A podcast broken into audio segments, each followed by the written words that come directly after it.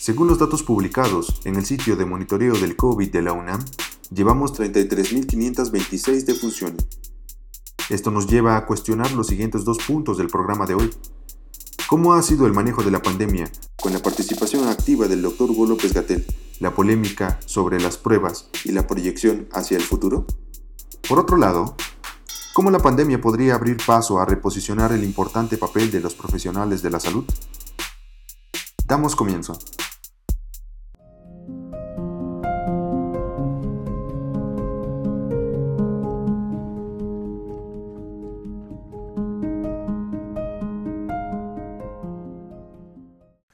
Tal? A todos y todas las que nos están escuchando. Eh, estamos aquí de nuevo en esta edición de Antagonía.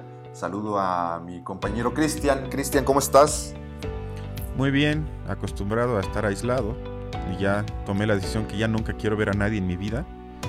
Sino que voy a tener cyber amigos, cyber parejas, cyber familia. Y entonces eh, estoy a todo dar.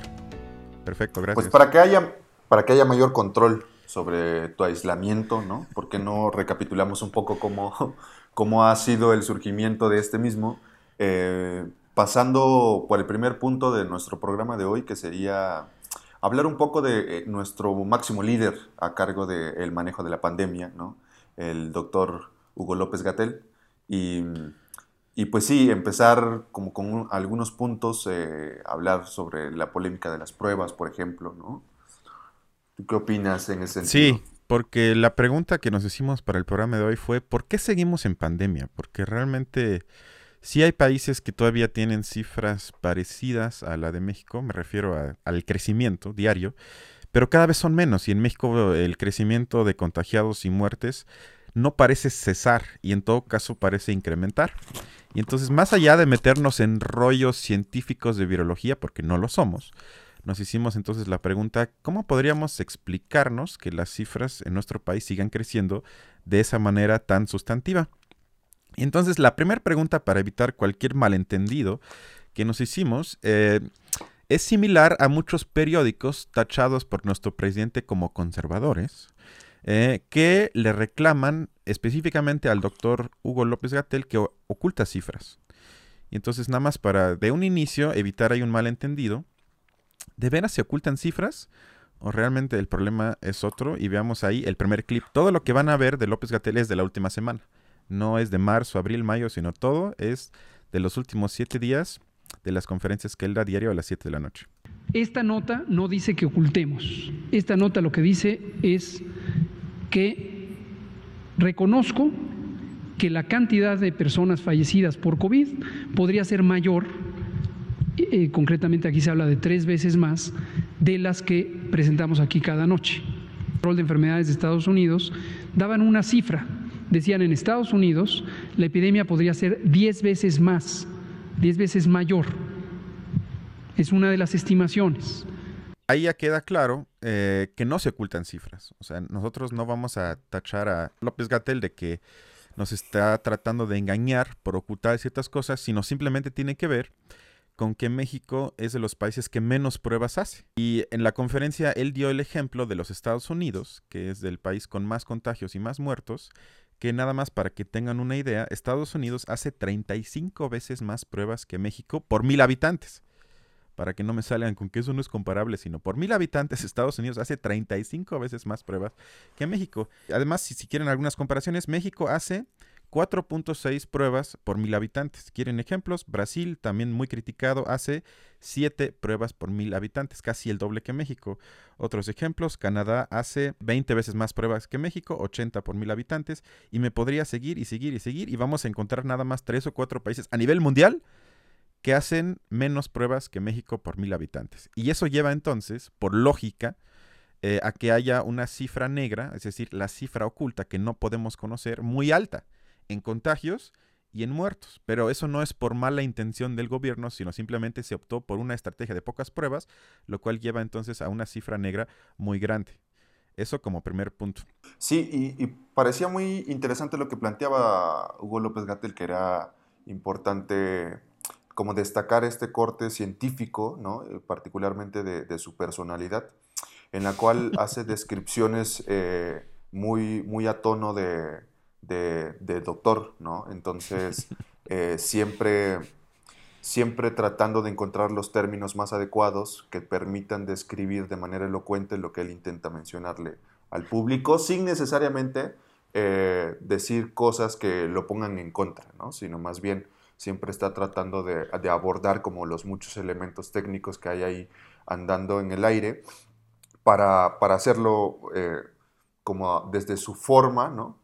Dar y registrar mayor información y tratar de aclarar todo. De hecho, siempre lo hemos visto en, las charlas que ha dado, eh, siempre se toma la oportunidad de, decir, bueno, ya se los había explicado, pero, ¿no? Se los vuelvo a decir otra vez. Entonces va así. Y creo que con este asunto de las pruebas, él había sido muy, muy incisivo en, enunciar hacer pruebas eh, no necesariamente va a implicar la reducción de eh, la enfermedad COVID, que era, que era el punto clave desde donde él se posicionaba y decía, bueno, eso es lo que, va, lo que sucede. que hagamos más pruebas no significa que vamos a reducirlo. Ahí vamos ahorita al punto, porque eh, sí, pero espérate, porque ahorita tengo un clip donde López Gatel responde a cuestionamientos con respecto a las pruebas, porque seguramente mucha gente que nos escucha va a decir, bueno, pero él ya dijo mil veces que las pruebas no sirven, Cristian, porque eres necio como siempre. Y entonces, obviamente vamos primero a escucharlo, porque esto es un podcast incluyente e interactivo con los personajes que tematizamos. Entonces lo vamos a escuchar y luego vamos a analizar un poco más a fondo lo que está diciendo. Ha persistido una idea que es importante verla de manera más técnica. La idea es el número de pruebas. Y ha existido una serie de consideraciones, no, no solo aquí, ¿eh? de, que, son verdaderamente eh, no fundamentadas, como el famoso mito de que el número de pruebas que hizo Corea le llevó al éxito del control. No, no funciona así. No es de que entre más le sube uno al número de pruebas, mejor es el control. No existe ninguna conexión técnica, científica, lógica, automática entre el número de pruebas y el éxito del control. ¿Por qué no? Porque no, todo depende, como acaba de señalar la secretaria de Salud de la Ciudad de México, de cómo se usan las pruebas, con qué objetivo, en qué momento, a qué personas y lo más importante, qué decisión deriva de la prueba. Hacer pruebas por hacer pruebas no tiene sentido alguno.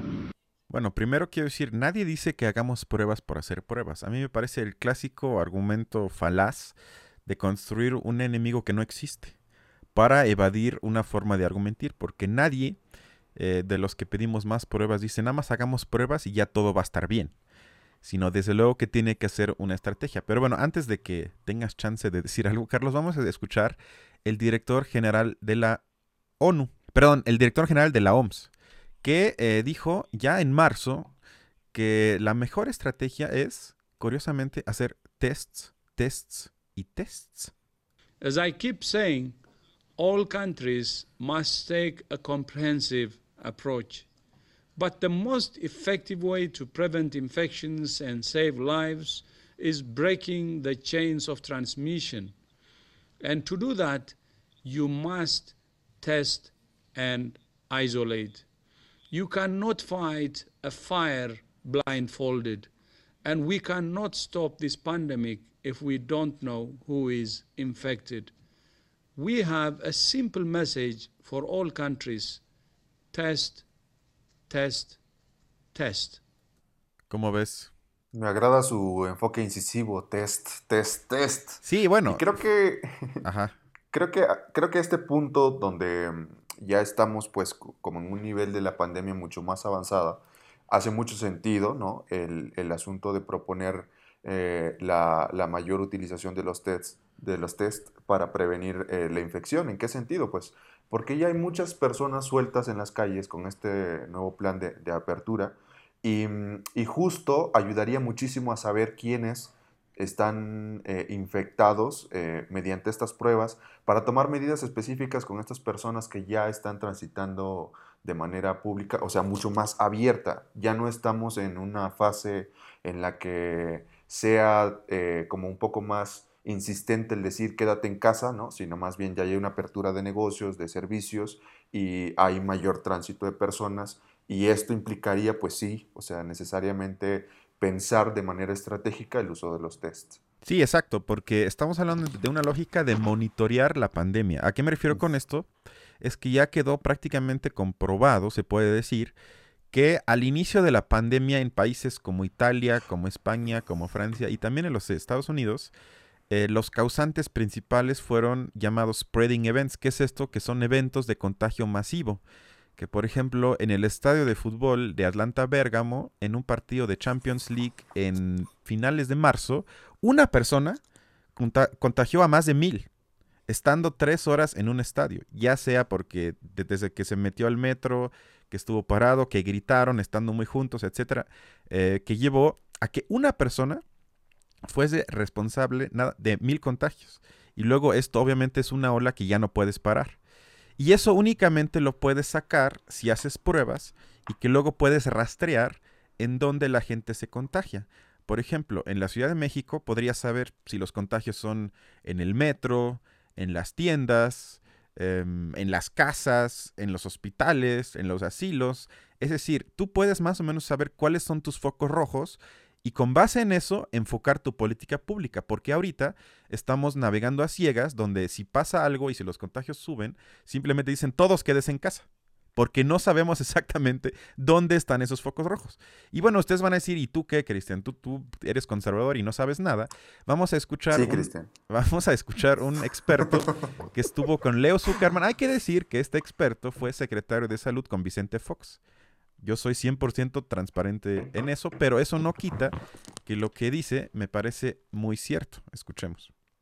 Ese es el consenso creo que México es el único país que como materia de política pública dice que no hay que hacer pruebas. En otros países no, han hecho suficientes porque no han tenido la logística o el dinero. Pero en México no. En México es una decisión explícita que contraviene todas las, recomendaciones de la Organización Mundial de la Salud, de todos los expertos que yo conozco, y eh, incluso el sentido común.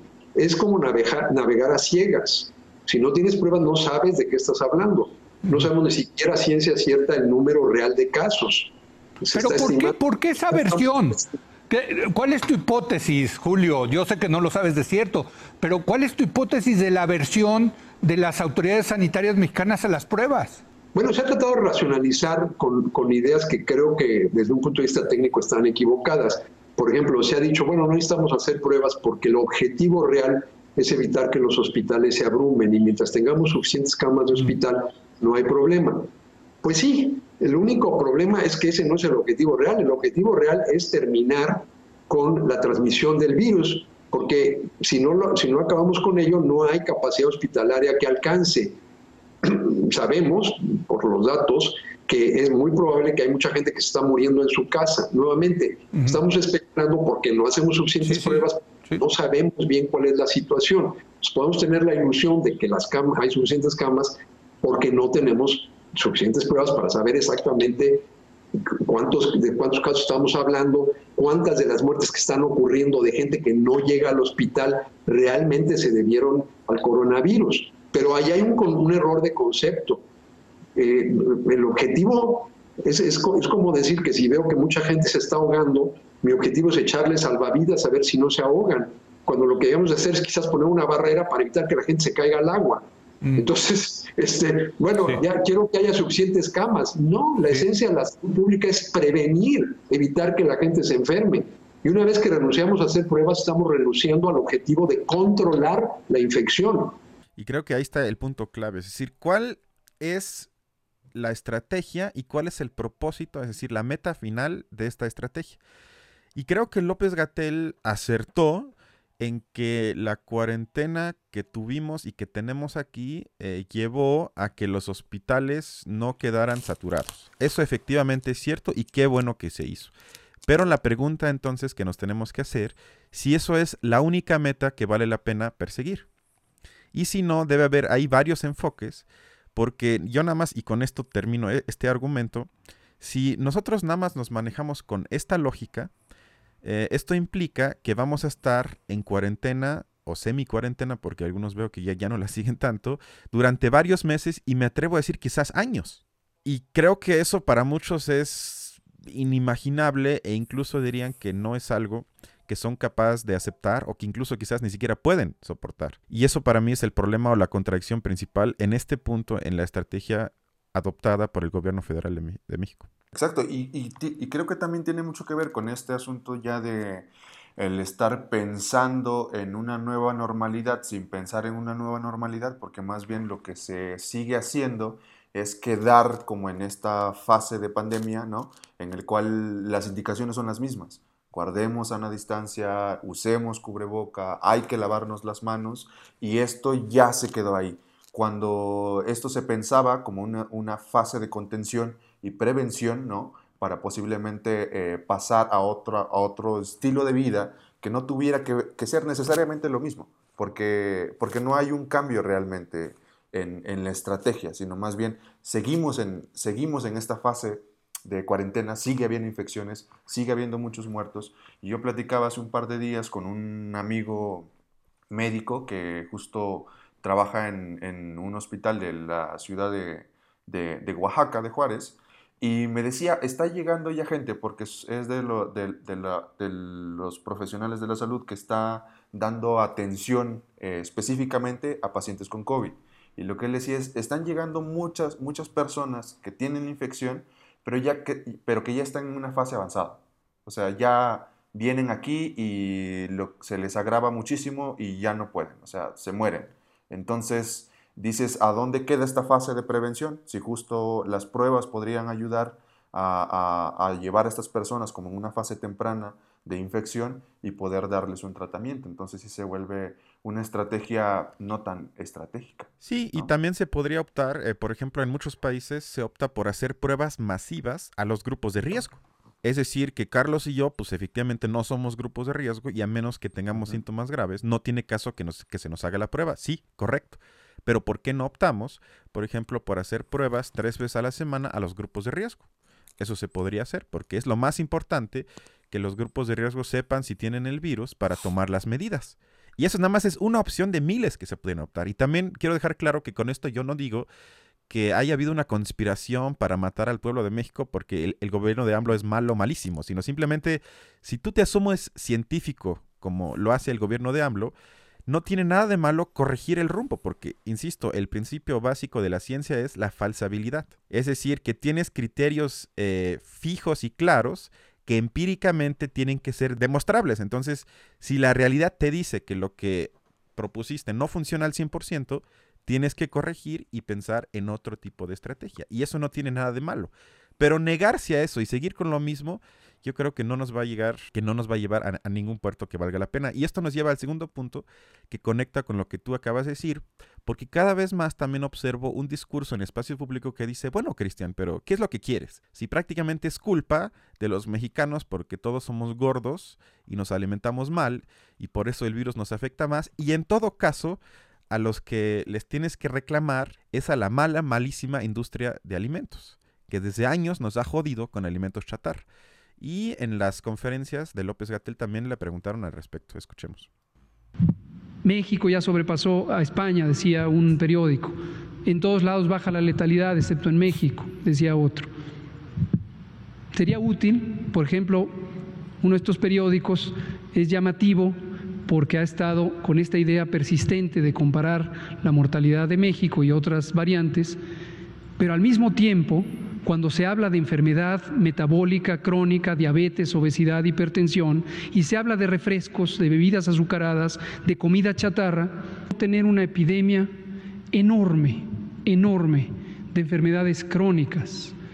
Bueno, con esto yo creo que em, queda claro que se trata, no sé si evadir responsabilidad, pero sí de pintar un panorama como si México fuese un país con condiciones muy especiales que evitan que podemos hacer comparaciones con otros porque nos alimentamos tan mal que pues aquí por, por una fuerza natural debe haber más muertos que en casi todos los demás países del mundo. Creo que se vuelve bien, se vuelve bien interesante. A ver, ciertamente yo creo que sí tenemos unos índices de en cuanto al, por ejemplo, la obesidad, que estamos creo que Primero Estados Unidos, segundo nosotros. Sí. Y, y otros indicadores como diabetes, ¿no? hipertensión, que se vuelven enfermedades crónicas que están ahí muy, muy presentes y consumen muchísimo de los recursos ¿no? que quizás el Estado, por obligación, debe darle a su población. ¿no?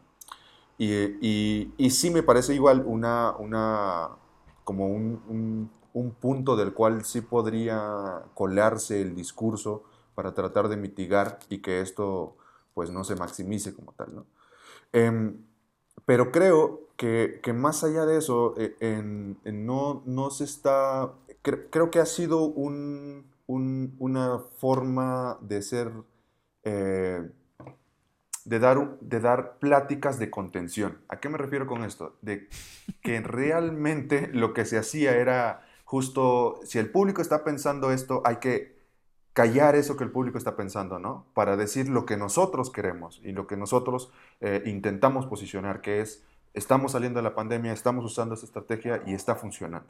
Y prácticamente había como un cierto resquicio a tratar de, de, de, contraponer estas ideas y siempre con los argumentos del científico que tenemos a cargo, eh, pues sí, sacarlas de ahí, ¿no? Y dar números y dar indicadores y contraponer datos y decir, esto está ahí, o sea, la ciencia no miente, los datos no mienten, ¿no? Que también se vuelve contraproducente cuando les dices, bueno, ya rebasamos a España, ¿no? Estamos cerca de rebasar a Italia y vamos así como, ¿qué? Justamente. No, sí, eh, eh, digo, es cierto que los datos no mienten, pero se puede mentir con datos. O sea, puedes acomodar tu gráfica de tal manera que transmita un mensaje que realmente en los datos no aparece de esa manera. Pero bueno, yo nada más eh, mostré este clip porque aquí la pregunta que nos tenemos que hacer es que, que México ocupe el lugar 2 en obesidad infantil y creo que 3 en obesidad general, es producto de un cierto tipo de fuerza natural que no podemos parar y que nadie tiene la culpa o que es el resultado de consecuencias de decisiones políticas. Porque con esto vamos al siguiente clip donde nuestro periodismo otra vez se luce, como suele ser, y le hacen una pregunta. Doctor, ¿usted cree que los dueños de las empresas que nos, ah, que nos han alimentado tan mal duermen tranquilos? Y esto es lo que contesta el doctor López Gatel. La pregunta me parece interesante. Muy ¿Cómo están durmiendo?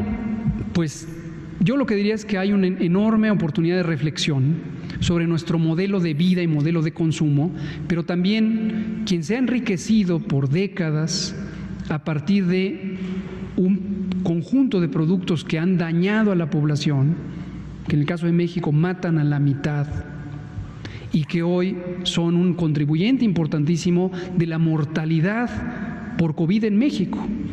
Varios de estos medios este, esta semana destacaban que México rebasó a España, que México rebasó a Italia, que México no baja la letalidad.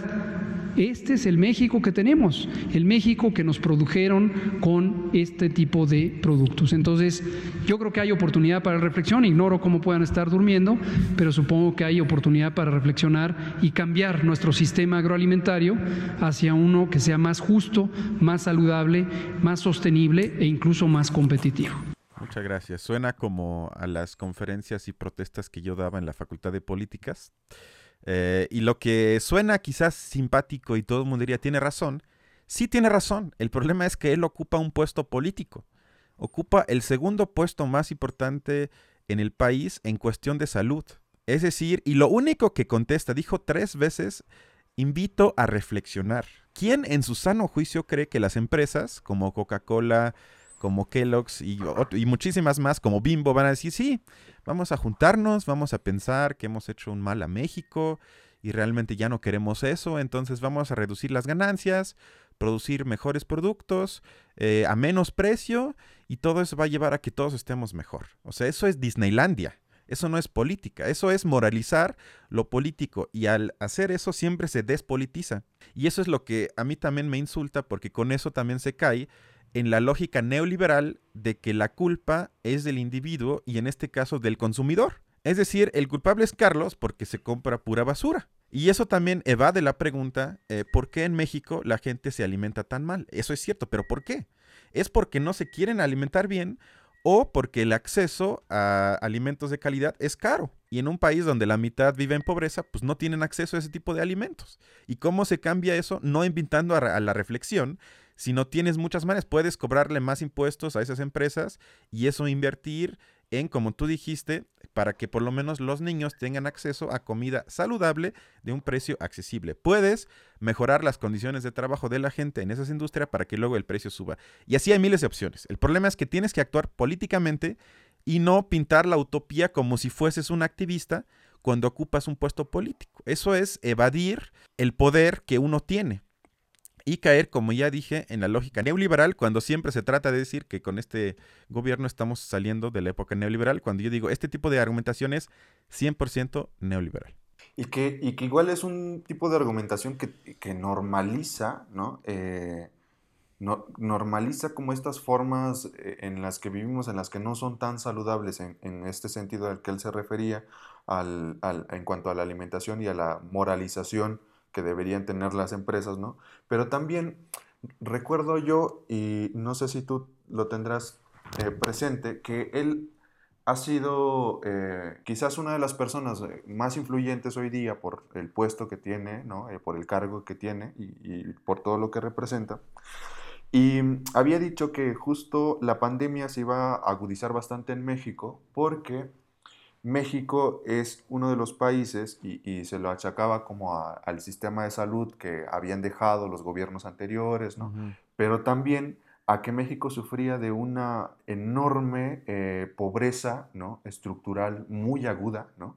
que eso impediría, ¿no? por ejemplo, que que la estrategia de, eh, y el planteamiento de quédate en casa no fuera tan eficiente en un principio. Sí, claro. Y, contra eso no se puede hacer nada, ¿no? Obviamente. Eh, eh, y, eso, y eso se me hacía muy abrumador, porque entonces sí estamos normalizando que estamos muy pinches jodidos y pues ya básicamente va a haber gente que va a morir por... Pues sí, sí, pues exacto. y eso fuiste un genio porque es el puente perfecto al siguiente punto. porque esta, esto me parece clave, porque estamos asumiendo que la pandemia es casi como un cierto tipo de terremoto que hay que aguantar y mitigar, porque no podemos hacer otra cosa, sino simplemente está pasando y tenemos que aguantar en nuestras trincheras. Porque como dices, las cosas están como están y así estuvieron y así van a estar, por lo menos por ahora, y no podemos hacer gran cosa. Y eso es otra vez, se acerca mucho a lo que decía Margaret Thatcher, una de las madrinas de la época neoliberal, decía, no hay alternativa. Lo que está pasando es sin alternativa. Lo tenemos que hacer porque así tiene que funcionar. Y el discurso se parece mucho también a eso. ¿Qué responde el doctor entonces con respecto a los cuestionamientos que dicen, a ver, ¿qué otros caminos hay? Por lo menos teóricamente podríamos hacer algo diferente para tener menos contagios y menos muertes y esto es lo que dice al respecto. ¿Se puede lograr que la cantidad absoluta de contagios que enfrentaremos sea menor? Desafortunadamente no es muy poco lo que realmente se puede lograr de suspender una epidemia como esta, a menos que, a menos que se pague un costo elevadísimo, no en términos de gasto público, sino de gasto social, a menos que se cierre totalmente el país, se paralice y entonces se logre que los últimos contagios empiecen a ocurrir en forma natural, se detecten, se aíslen y se paralice. ¿Cuánto tiempo se necesitaría para civilizar a la sociedad? Semanas.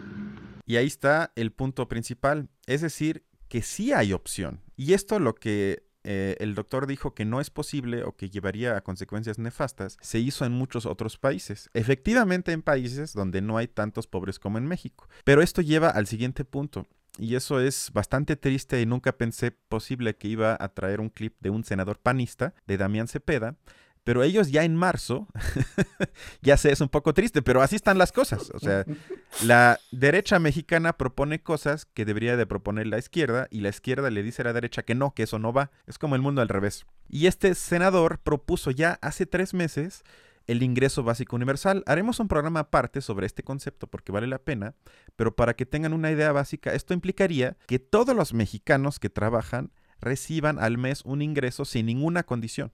Por eso se llama ingreso básico universal. Y exactamente propuso lo siguiente. Insisto, hace tres meses, en marzo, o sea, hace ya casi cuatro meses. Venimos a proponer un ingreso básico universal a partir de ya por un mes, en este caso de manera inicial, para todos los trabajadores formales o informales en el país. Que los mexicanos, los ciudadanos, tienen derecho a un apoyo directo cuando se declare una emergencia sanitaria nacional o cuando existe un desastre de otra naturaleza y que se le dé directamente al trabajador la línea de bienestar de Coneval, 3.207 pesos entregados de manera directa a todos los mexicanos de población económicamente activa que se vean impactados por esta crisis sanitaria. Y entonces muchos van a decir, bueno, Cristian, pero eso es demagogia, eso no se puede financiar. Incluso para eso el PAN tiene opciones e hizo los cálculos que efectivamente son correctos. No alcanza, que es imposible. Aquí les tenemos las cifras. Hay 21 millones de trabajadores dados de alta en el IMSS.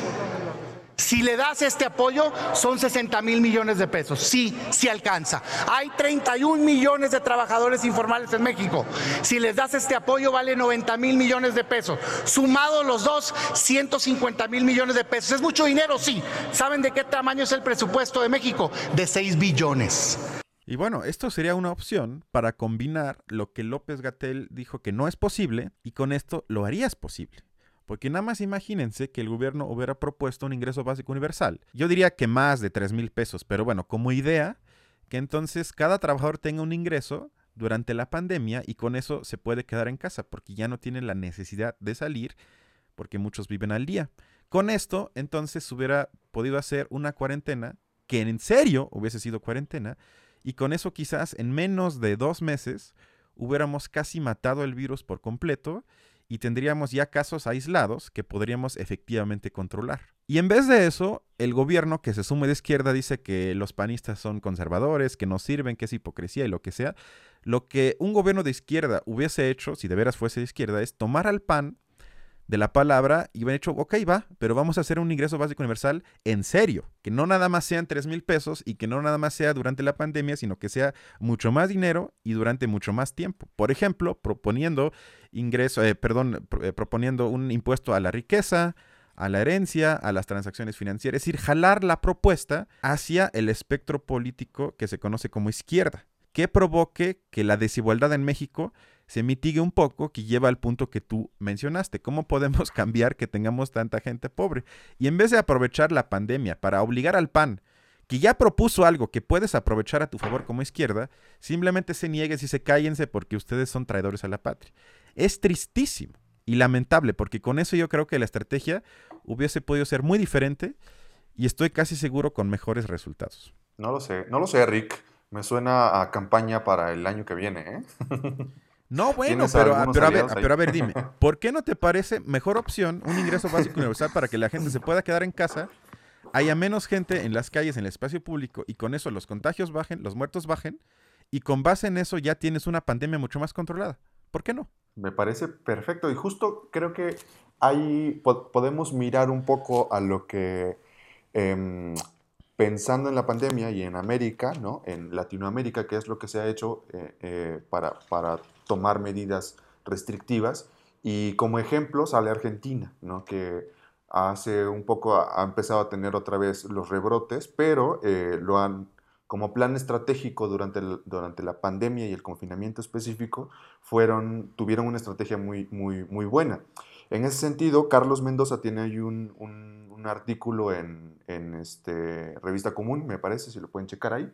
Habla justo sobre la estrategia que implementó Argentina y voy a tratar de resumir aquí en tres puntos súper básicos. ¿no?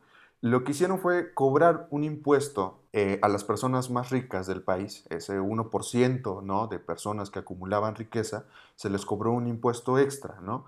Lo segundo era que había un apoyo para las personas más pobres, o sea, personas que, que, no tenían eh, recursos suficientes para, para sostenerse al día. ¿no?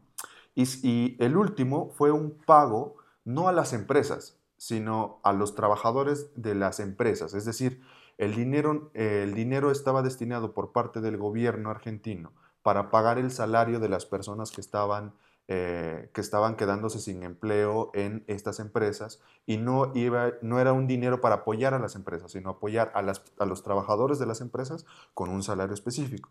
Y con esos tres elementos, ¿no? Eh, lograron tener un confinamiento mucho más estable, mucho más... Eh, lo pudieron extender y controlar mejor, ¿no? Y, y, en ese sentido le apostaban a algo que a mí me parecía bastante, bastante hermoso para poder ser cierto, ¿no? Eh, y una especie de lema que tenían era una economía que cae siempre se levanta, pero una vida que termina no la levantamos más. Y ahí es un punto bien importante porque parecía que, que la pregunta sería, bueno, ¿qué vidas valen más que otras? ¿O a qué le estamos apostando? ¿Le apostamos a la vida o no le apostamos a la vida? Y un poco igual me regresa a lo que el gobernador Alfaro en Guadalajara decía, eh, bueno, nosotros nos arriesgamos para tratar de salvar la economía, porque ustedes ya pueden ver lo que sucede, por ejemplo, en Ciudad de México. No salvan la economía, tampoco salvan las vidas y al final nos quedamos sin nada. Y esta parte de, de, insensibilidad sobre, sobre la vida misma, ¿no? Eh, se vuelve muy peligroso. Es, decir, o sea, si yo, si yo estuviera en otras condiciones, no importaría mi vida. Eh, sería ahora sí netamente un, una lucha darwiniana, una darwiniana de la lucha del más fuerte y a ver, sistema inmune, rífate, ¿no? Pero bueno, eso que dices a mí me parece comunismo y eso no lo queremos en México. o sea, eso es Se va a armar otra, otra marcha, se va a armar y nada más quiero decir que tu padrino Marx ni siquiera trabajó. Entonces no me vengas con ese tipo de argumentos. No, efectivamente, hay que decir que Argentina tiene 25 veces menos muertos y contagiados que México. Sí tiene menos habitantes, sí tiene un país más pequeño, pero no 25 veces más. Y así hay muchísimos ejemplos de países, eh, incluso con más población que México, que tienen muchísimo menos muertos y muchísimo menos contagiados. No estamos construyendo algo del espacio que no existe, sino simplemente hay que fijarnos en cómo lo hacen otros países y aprender. ¿Y por qué encerrarnos? Y otra cosa, y con esto sé que voy a provocar, pero no entiendo el miedo de un gobierno que se asume de izquierda de usar la fuerza pública. Acuérdense, los que viven aquí en la ciudad, que cuando inició la pandemia, los únicos lugares que fueron protegidos por la fuerza pública fueron Electras y plazas comerciales. Perisur parecía casi base militar. Y es tan triste que un gobierno de la Ciudad de México y federal que se asume de izquierda proteja al capital y no quiera usar la fuerza pública para, eh, para, proteger el bien común, que en este caso sería la salud pública. ¿Por qué nos negamos? ¿Por qué no usamos las herramientas que nos da el Estado, que es la única herramienta democráticamente legitimada que tenemos para usar la fuerza y proteger algo que, asumo, que asumimos como bien común, como es en este caso la salud pública. Porque de lo contrario, o sea, nada más un dato que me parece demoledor, en México casi tres cuartas partes de las muertes hasta ahorita son de clase baja. Es decir, estaríamos usando el ejército, los la, policía o lo que ustedes quieran para proteger no al Electra o a la plaza comercial, sino a la gente pobre que es la más afectada por esta pandemia. ¿Y por qué ni siquiera nos podemos imaginar eso? Yo estaría a favor de patrullas en la calle que te obliguen a quedar en casa, que te obliguen a usar cubrebocas y todo esto por el lema de este gobierno de primero los pobres, carajo. Y también, a ver, y, un poco para quitarle el, eco fascista que puede tener el argumento. no es fascista. es broma, es broma. Eh, sí, sí justo decir, o sea, no, no, no centrarnos en la idea puntual y ver solo como una especie de represión, sino más bien, ¿cómo podemos pensar en un plan conjunto, en un plan integral? O sea, los planes integrales en México fracasan muchísimo, desde los apoyos de gobierno, porque nada más es, bueno, le vamos a dar dinero a las personas y, y pues ya, o sea, ¿cuál es el plan integral? Para tratar de, mitigar, para tratar de forzar un crecimiento o implementar una forma de crecimiento. Y con lo que estás diciendo, ayer escuchaba yo una entrevista que le hicieron a López Gatel em, en eh, Canal 11, me parece, y justo, le, justo Gatel argumentaba, a ver, los países que han utilizado la fuerza pública para mantener a las personas en sus hogares, ¿no? Han logrado un control de un 80%. Y aquí salió el discurso de Gatel y dijo, lo que se ha logrado en México es por la, por la pura voluntad del pueblo, ¿no? Y con eso hemos logrado un control del 60%. ¿no? de la población. No utilizamos eso, la Eso empíricamente es falso. o sea, es que eso es falso, porque en los países, por ejemplo, vamos a poner Francia, España e Italia. que sobre todo España e Italia no son países que tengan un pasado armónico con sus fuerzas militares. Estamos hablando de dos países que también, porque luego se me dice eso es que tienes que ubicarte en México, la historia de ejército, pues en esos dos países ha sido una historia quizás hasta más nefasta que en México. Y aún así estuvieron casi un mes literalmente encerrados en sus casas, únicamente con un permiso para ir a la farmacia o al súper. Y en un mes, los muertos que subían casi mil por día se redujeron a 50 por mes. O sea, hubo una reducción brutal y eso demuestra que la estrategia sí fue efectiva. Y en México, López Gatel habla de datos ficticios porque dice que el espacio público, eh, en el espacio público hay 70% menos personas.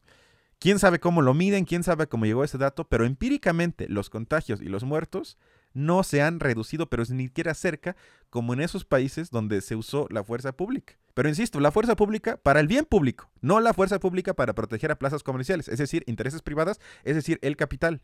Siempre usamos la fuerza militar para proteger el capital. ¿Por qué no usarla para proteger el bien común y en este caso la, gente más pobre? Pero bueno, ya estoy muy enfadado y vamos a acabar este punto con algunas propuestas eh, propositivas para lo que viene. Escuchen. Eh, no, este fatalismo de que, bueno, ni modo se va a morir gente, no creo que sea un mensaje aceptable para la población.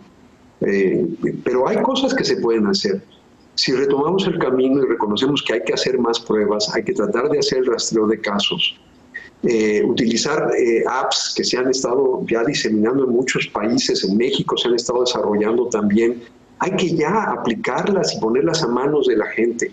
Segundo, una comunicación clara de por qué hay que hacer obligatorio el uso del cubrebocas. Los mexicanos tenemos un alto espíritu de solidaridad. Estamos en el México mágico, donde esto se ve complicado. Vamos a escuchar un breve clip de la mesa de los lunes de Julio Hernández, donde está la periodista Carolina Rocha.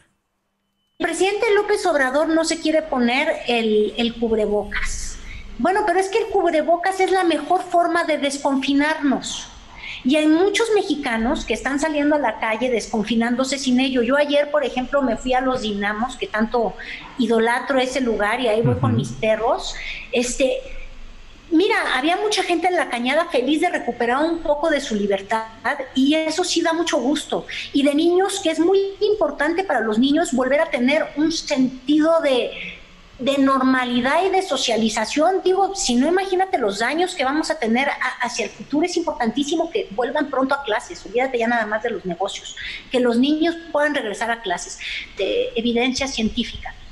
El espectáculo de ver mucha gente en la calle sí, sí abruma pero la ciencia cada vez más prueba que las actividades que son fuera, exteriores, son en las que menos contagios se dan. Los contagios se dan sobre todo en servicios religiosos, en peluquerías. Quizás ahí sí cumplen con el aforo, pero por estar tantito más cerca ya no, porque finalmente este virus en los lugares cerrados este, es, es, más contagioso. Entonces, la Ciudad de México se mega espantó cuando vio sus calles del centro llenas. Este, el asunto en realidad es medir qué estaba pasando adentro de los comercios y si en realidad ver toda esta gente fuera este, contribuye a una mayor tasa de contagio, pero para ello tendrían que medir y no estamos midiendo. Porque en Estados Unidos, y ya nada más cierro con eso, este, yo no sé si ustedes se acuerdan, pero hace unas tres semanas hubieron muchos estados que tuvieron unas marchas masivas eh, a favor de las vidas de los afroamericanos, este, Black, Black Lives Matter. Y en esos lugares donde hubieron esas concentraciones callejeras, todas con cubrebocas, no hubo un repunte muy fuerte eh, en los contagios. En conclusión, usen cubrebocas, salgan y ojalá el gobierno rectifique y haga más pruebas. Esto sería un cambio de estrategia, creo que benéfico para todos. Sí, sí, sería muy interesante. Además, yo quiero la experiencia de que me hagan una prueba porque me han dicho que duele un poco cuando te meten la, esta cosa. No, es muy incómodo. Y algo que también hay que decir, o sea, hay los secretarios del gobierno se hacen la prueba tres o cuatro veces por semana. Eso hay que verlo, o sea, estamos en medio de una pandemia y no tener la experiencia de hacerse una prueba. te va a tocar. ¿Cómo es, ¿cómo es eso posible? te, va a tocar, Carlos. Pero bueno. Como millennial no puedo permitirme eso. Y el gobierno me está privando de ese derecho. ¿eh? Lo vas a tener pronto. Y ya como siguiente punto, que, em, suena igual, o no, más bien, es, igual importante, tiene que ver con aquellas personas que han estado al frente eh, de la pandemia, ¿no? Y con eso nos vamos a referir solo a una parte de ellos, que es eh, uno de los más importantes, el sector de la salud, ¿no? Los profesionales de la salud. Y preguntarnos em, si México ya tenía un sistema deficiente de salud del cual Hugo López Gatel nos hablaba que había heredado de los gobiernos anteriores, bueno, ¿qué tanto se sigue haciendo? ¿Qué tanto se ha hecho? ¿Qué tanto se ha pensado a partir de la experiencia de esta pandemia, ¿no? Para tratar de cambiar esta situación. Y para eso eh, tenemos un pequeño clip, ¿no? Eh, elaborado de una, una, fuente que pueden encontrar en YouTube, que se llama Notas sin Pauta, y que, y que tiene trabajos muy interesantes. Eh, sí, si podemos pasar al clip, creo que sería interesante verlo y comentarlo. Nosotros, desde, sin necesidad de pandemias, nosotros somos familia, siempre, porque nos toca ver lo difícil en cuanto a recursos, lo difícil en cuanto a recursos eh, materiales y humanos. Tenemos que aprender a trabajar y desde hace muchos años aprendimos a trabajar y a hacer lo que más podemos con lo que tenemos y no debiera de ser así. Solemos como enfermeros eh, improvisar para garantizar la atención de nuestros pacientes. Y muchas veces lo que sucede es que eso también nos trae problemas.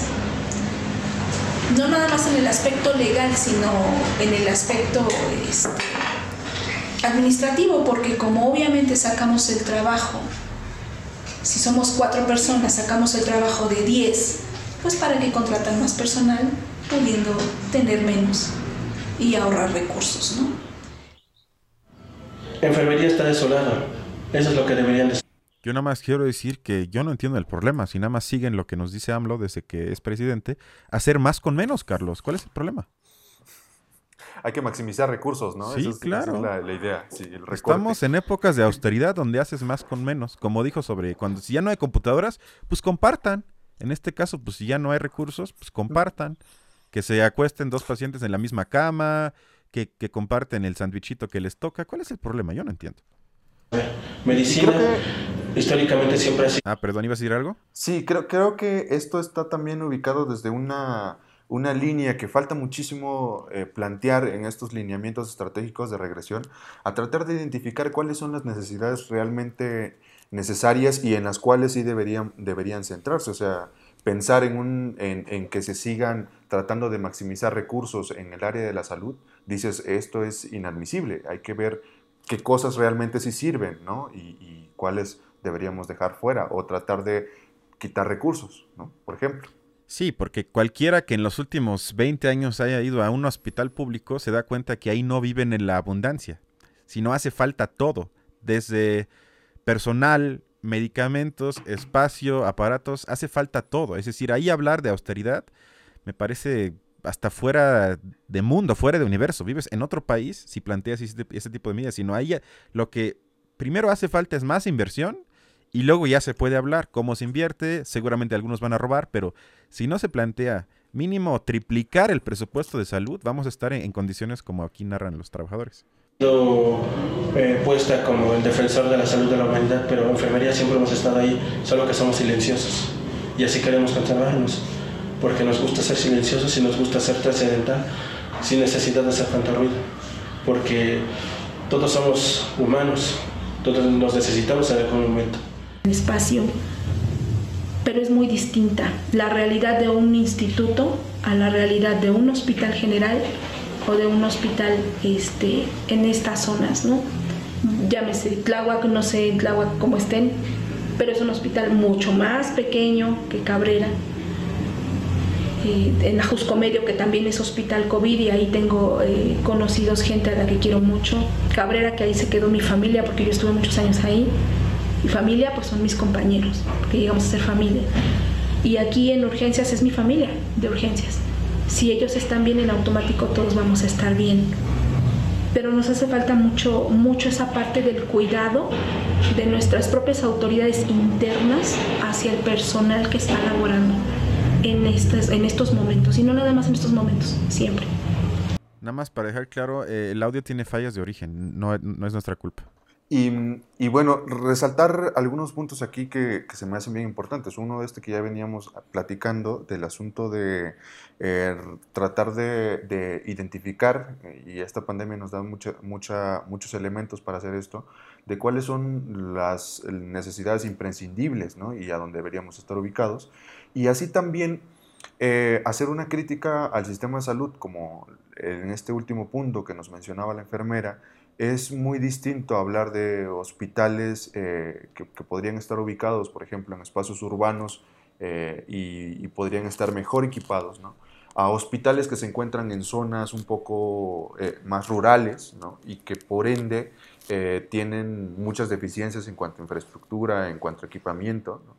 Y otro elemento que hay que resaltar es la condición de trabajo de los profesionales de la salud porque justo lo que mencionaba el enfermero, o sea, eh, por ejemplo, si hablamos de la enfermería, es un, es una, son una de las personas que están al frente en todo momento, son quienes reciben, son quienes atienden, son quienes dan y los profesionales enfermeros que fueron reclutados solo para atender el asunto de la pandemia, ¿no? Eh, preguntarnos sobre sus condiciones laborales, preguntarnos sobre eh, las formas eh, de contratación, sobre las prestaciones, sobre los apoyos que el gobierno eh, tendría que dar para incentivar y, no, y, pensarlo desde una perspectiva de que, a ver, casi la mayoría de las profesiones están muy precarizadas, ¿no?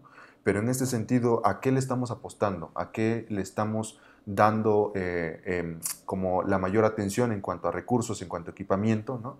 Y cómo cómo va, no, no, solo cómo está sucediendo ahora en la pandemia, sino cómo venía estando el área de la salud y hacia dónde vamos en torno a, esto que, que, creo que es una perspectiva no solo, que no solo debería estar pensando a nivel país, sino a nivel mundial.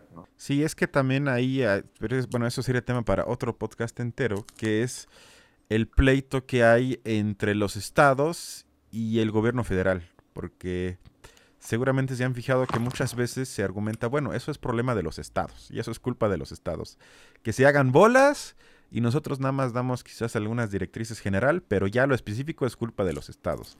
Y ahí vemos también desde mi punto de vista un argumento demagógico en que el federalismo no implica que los estados estén condenados a su suerte, porque realmente debería haber un trabajo en conjunto como país en quizás hasta comparar estrategias, decir, bueno, cómo le hizo Tabasco, cómo lo hace, eh, no sé, Durango, lo que sea, qué funcionó, qué no funcionó, y no pensarlo tanto en yo contra ti y tú tienes la culpa, y esto tampoco creo que lleva a ningún lugar, pero tienes toda la razón, lo que se debería de platicar es qué podemos aprender de esta pandemia para que cuando venga la siguiente, porque eso es otra, va a venir, la cuestión nada más es en qué año y puede que venga peor, porque este virus hay que decirlo, es fuerte, para grupos de riesgo, pero no es un virus que, nos va, no sé, a matar a 10 millones en México, sino puede venir algo peor y cómo podemos cambiar estructuralmente el sistema de salud para que para la siguiente estemos mejor preparados. Pero yo tampoco veo esa discusión, sino simplemente mitigar esto, viajar con Donald Trump a Estados Unidos para que todos me aplaudan y digan que soy el nuevo Benito Juárez y que todo está feliz y que estamos eh, todos celebrando no sé qué mientras esto siga creciendo y que luego cuando acabe nadie tiene la culpa. Pues eso es tristísimo, pero bueno. Exacto. Y pues bueno, Cristian, se nos acabó el tiempo. Sería todo por hoy. Estamos. Nada más me queda decir que no tengan miedo de pensar, usen cubrebocas, eh, hagan lo que puedan en el espacio público, afuera, afuera, afuera. No se queden en casa si pueden. Y hasta la próxima. Cuídense mucho.